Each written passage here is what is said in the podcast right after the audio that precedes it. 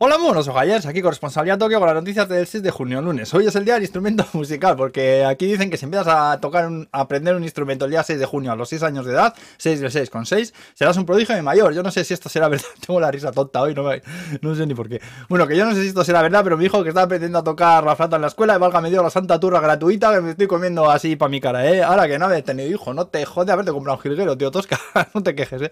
Venga, vamos a la pista. El cabrón norcoreano Pelocueter que tiró ayer unos cuantos pepinos dirigidos al mar, parece que la vez que más tiraron juntos, ¿eh? 8 misiles de corto alcance en media hora, en 35 minutos. Y en respuesta a la movida, los surcoreanos junto a Estados Unidos han tirado eh, esta mañana otros 8 misiles en 10 minutos, ¿eh? También dirigidos al mar. Estos en plan, no nos toque lo hueveter, pero trufa, que nosotros tenemos más pepinos que tú, ¿eh? Así que para ya sacar el nabo a pasear, a ver si te va a hacer de noche, ¿eh? Cualquier mañana.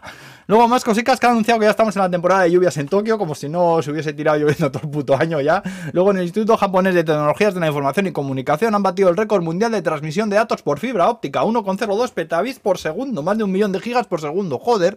Le vas a poder ver hasta las garrapatas a los vídeos de gatitos en YouTube, eh. Joder, también se podrá hacer streaming a resolución absurda, ahora que bueno, también verá que luego esta gente pixela la alegría, ¿no sabes?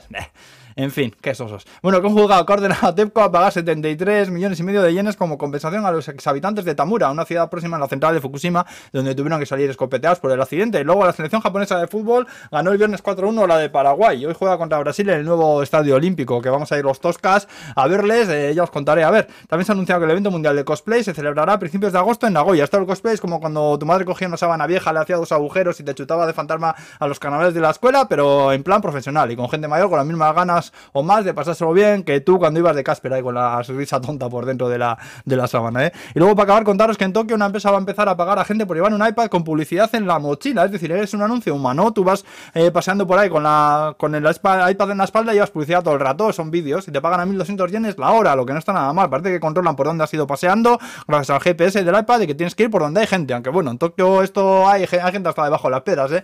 A lo mejor levantas el pan de la hamburguesa y en Salarimán ahí metido fumando, no sabes, diría yo que no. El hombre iPad anuncio, mola, ya os contaré si veo alguno por la calle. Y bueno, aquí lo dejamos, que no me da tiempo más, que vaya bien la semana, adiós.